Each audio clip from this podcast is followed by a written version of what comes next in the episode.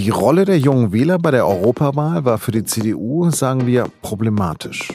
Kaum Stimmen unter Erstwählern und erst recht ein miserables Abschneiden im Vergleich zu den Grünen. Jetzt wird Annegret Kramp-Karrenbauer sogar vorgeworfen, dass sie die freie Meinung zensieren will. Sie wehrt sich. Über die Empörung über die CDU-Chefin rede ich gleich mit dem SZ-Kulturredakteur Quentin Lichtblau. Sie hören auf den Punkt mit Lars Langenau. Mag sein, dass sich das eigentliche Drama gerade bei der SPD abspielt. Aber auch bei der anderen Partei in Deutschland, die sich noch Volkspartei nennt, geht der Zoff weiter. Erst war es kurz vor der Europawahl das Video des YouTubers Rezo, in dem er dazu aufruft, die CDU, aber auch SPD und AfD nicht zu wählen. Das Video sei Kram-Karrenbauer zu radikal gewesen, sagte sie am Montagabend. Für sie ist Klimapolitik eben auch eine Frage von Sozialverträglichkeit und eine Frage von Arbeitsplätzen. Dann greift sie Rezo direkt an. Die Anmutung, alle, die sich bei CDU, CSU, SPD engagieren, die sind entweder sozusagen irgendwie minder belüttelt oder äh, versuchen, die Zukunft äh, dieses Landes zu zerstören, empfinde ich wirklich als ein Schlag ins Gesicht von Menschen, die sich zum Großteil neben ihrem Beruf ehrenamtlich für dieses Land engagieren. Nach der ersten großen Debatte über das Rezo-Video wurde aber noch ein zweites Video veröffentlicht mit mehr als 70 YouTubern aus ganz Deutschland. Darin rufen sie ihre Zuschauer auf, zur Europawahl zu gehen. Für welche Parteien man stimmen soll, wird nicht genannt, aber dafür, welche Parteien sie sich nicht wünschen. CDU, CSU, SPD und AfD. Und mit ihrer Aussage dazu hat Kramp-Karrenbauer am Montagabend noch größere Kritik auf sich gezogen. Als die Nachricht kam, dass sich eine ganze Reihe von YouTubern zusammengeschlossen haben, um einen Aufruf zu starten, äh, Wahlaufruf gegen CDU und SPD, habe ich mich gefragt, was wäre eigentlich in diesem Land los, wenn eine Reihe von, sagen wir, 70 Zeitungsredaktionen zwei Tage vor der Wahl erklärt hätten, wir machen einen gemeinsamen Aufruf, wählt bitte nicht CDU und SPD. Es wäre klare Meinungsmache vor der Wahl gewesen. Und ich glaube, es hätte eine muntere Diskussion in diesem Land ausgelöst. Und die Frage stellt sich schon mit Blick auf das Thema Meinungsmache, was sind eigentlich Regeln aus dem analogen Bereich und welche Regeln gelten eigentlich für den digitalen Bereich? In sozialen Medien wird schnell von Zensur gesprochen. Kram-Karrenbauer selbst wehrt sich auf Twitter. Zitat. Es ist absurd, mir zu unterstellen, Meinungsäußerungen regulieren zu wollen. Meinungsfreiheit ist ein hohes Gut in der Demokratie. Worüber wir aber sprechen müssen, sind Regeln, die im Wahlkampf gelten. Darüber spreche ich jetzt mit Quentin Lichtblau. Quentin, Digitalstaatsministerin Dorothee Bär von der CSU sagt in Anlehnung an Mao, wir müssen uns auch bei der digitalen Kommunikation bewegen wie Fische im Wasser. Ist der Union das bislang gelungen? Nein, auf keinen Fall. Also ganz im Gegenteil würde ich sagen, dass sich Annegret Kamm-Karrenbauer gerade bewegt wie der Elefant im Porzellanladen und da gibt es noch reichlich zu tun, wenn das das Ziel sein soll, irgendwann ein eleganter Fisch im Wasser zu sein. Die CSU-Chefin wehrt sich ja nun und sagt, dass sie nicht das Grundrecht auf freie Meinungsäußerung in Frage gestellt hat. Aber was stellt sie denn jetzt in Frage? Meiner Meinung nach hat sie das durchaus insinuiert und man kann es auch so verstehen. Gleichzeitig ist sie einfach aber auch massiv überfordert und hat ja auch suggeriert, dass Zeitungen vor Wahlen irgendwelchen Regeln unterworfen wären in ihrer Berichterstattung, was auch eben schon mal völlig falsch ist und das dann irgendwie übertragen auf YouTuber. Aber ist das nicht tatsächlich etwas, wenn jetzt 70 Zeitungen sich verbünden würden und würden sagen, CDU wählt ihr nicht, das wäre schon ein ziemlicher Aufruhr. In anderen Ländern hat es Tradition, dass sich im Wahlkampf die Zeitungen positionieren und eine Empfehlung abgeben. Natürlich wäre es was anderes, wenn sich 70 Zeitungen zusammentäten, wobei man auch mal festhalten muss, dass es leider sehr schwierig wäre, 70 Zeitungen überhaupt aufzutreiben. Und gleichzeitig ist es ja auch so, dass wir eine sehr plurale Medienlandschaft haben, dass es einfach in keinerlei Interesse der Zeitungen selbst wäre, gemeinsam zu irgendwas aufzurufen. Sie hat selbst über zwei Tweets reagiert. War das angemessen oder war das zu wenig?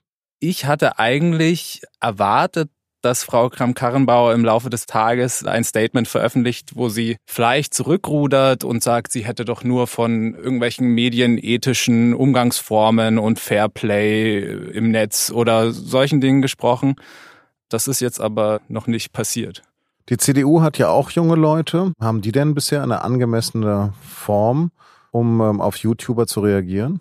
Na, das Ironische ist ja, dass damals Philipp Amthor aufgetragen wurde, ein Reaktionsvideo darauf zu drehen. Und das wurde dann zurückgezogen aus Angst vor einem Shitstorm. Und ich bin der festen Überzeugung, dass kein Philipp Amthor-Video so eine Empörung und so einen desaströsen Schaden ausgelöst hätte, wie jetzt die völlig konfusen Aussagen von Kram-Karrenbauer. Sollten denn YouTuber zu einer Nichtwahl einer Partei aufrufen, deiner Meinung nach? Also ich will mir da gar nicht anmaßen, YouTubern zu sagen, was sie zu tun und zu lassen haben. Im Grunde genommen dürfen sie aufrufen, zu was sie wollen, als öffentliche Person. Wie ist denn andersrum? Es gibt jetzt auch Kritik daran, dass es ja auch Wahlaufrufe für die CDU gegeben hat. Das war ja eine eigene Website, wo bestimmt auch an die 70 Prominente ihre Unterstützung für Merkel zum Ausdruck gebracht haben. Und das waren durchaus auch Figuren dabei, die sich als Influencer betätigen, die durchaus vergleichbar sind mit einer Figur wie Rezo.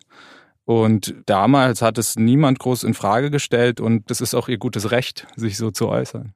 Verändert sich da gerade etwas? Also bisher kenne ich YouTuber als unpolitische Influencer. Wird das hm. Politvideo denn Karriere machen? Also ein großer Teil der Öffentlichkeit, gerade der älteren Öffentlichkeit, war sehr überrascht, dass junge Menschen einstündige Politikbeiträge jetzt abfeiern. Und ich glaube aber schon, dass jetzt nicht so eine Art Schockpolitisierung stattgefunden hat, sondern dass es schon ein länger währender Prozess ist, dass eben man durchaus jungen Menschen zutrauen kann, auch stichhaltige politische Argumente vorzubringen. Und das machen sie dann natürlich im Zweifelsfall über die Kanäle, die sie gewohnt sind. Und das sind eben YouTube und die sozialen Medien.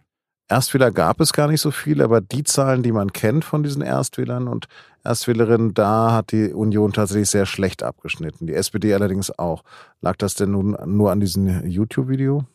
Die Wirkung von diesem Video ist natürlich schon sehr groß. Ich würde aber, wie jetzt Jungwähler ihre Entscheidung getroffen haben, nicht nur auf so eine Art äh, Rezo-Effekt reduzieren, man muss einfach konstatieren, dass die großen Parteien den Anschluss an junge Wähler komplett verloren haben, an deren Lebenswelt, an deren Art zu kommunizieren. Und ich glaube, junge Menschen wünschen sich im Grunde genommen eine Politik, die ihre Themen ernst nimmt und sie als Wahlvolk irgendwie auch mal mit einbezieht. Der Jose-Vorsitzende Kevin Kühnert hat gesagt, dass viele klassische Organisationen einfach nicht mehr auf der Höhe der Zeit kommunizieren. Und der Leitartikel von früher ist heute vielleicht das YouTube-Video von Rezo. Ist da was dran? Wenn man sich die Reichweiten von diesen Leuten anschaut, sind es teilweise Werte, von denen Tageszeitungen heutzutage nur träumen können. Und der Einfluss ist gigantisch. Und die jungen Leute finden ihre Meinung eigentlich an diesen Orten und nicht mehr in der Zeitung und nicht mehr in den klassischen Medien. Und wenn Organisationen wie die CDU dort nicht glaubwürdig stattfinden, dann finden sie im Zweifelsfall bei diesen jungen Menschen gar nicht statt. Der Deutsche Journalistenverband schlägt nicht ganz ernst gemeint ein Redeverbot für emotional aufgewühlte Parteivorsitzende am Tag nach einer Wahl vor. Kannst du dich dem anschließen? Also ich würde mich Redeverboten natürlich niemals anschließen oder Forderungen nach Redeverboten. Aber ich würde mir schon wünschen, dass die Vorsitzende der größten Volkspartei Deutschlands vielleicht irgendwann auch mal was Überlegtes sagt. Vielen Dank für das Gespräch. Und jetzt noch zwei Nachrichten.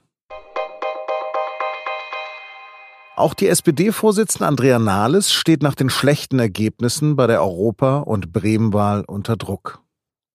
Am Montagabend verkündete sie überraschend, dass sie sich nächste Woche vorzeitig zur Wiederwahl als Fraktionsvorsitzende stellen will, statt wie ursprünglich geplant erst im September. Ex-SPD-Chef Martin Schulz kritisierte das Vorhaben und bezeichnete das aktuelle Erscheinungsbild seiner Partei als mutlos. Der Frage, ob er selbst gegen Nahles antreten wird, ist der ehemalige Kanzlerkandidat aber ausgewichen. Das Europaparlament besteht auf eigene Kandidaten für das Amt des Kommissionschefs der EU. Darauf verständigten sich die Chefs der Fraktionen der Konservativen, Sozialdemokraten, Grünen und Liberalen, die gemeinsam die Mehrheit im Parlament haben. Damit schicken sie eine klare Ansage an Europas Staats- und Regierungschefs, nur einen der Spitzenkandidaten aus dem Europawahlkampf als Nachfolger von Jean-Claude Juncker vorzuschlagen. Zum Schluss noch ein Lesetipp. Auf der Seite 3 der Reportageseite der SZ am Mittwoch finden Sie ein Sittengemälde aus einem gerade wild bewegten Land. Erst Ibiza-Video, dann Kanzlersturz und dann stirbt auch noch Niki Lauda. Österreich ein Land, in dem sich gerade Geschichte in einen winzigen Zeitkorridor quetscht. Das war auf den Punkt. Redaktionsschluss war 16 Uhr. Ich wünsche Ihnen einen schönen Feierabend und bleiben Sie uns gewogen.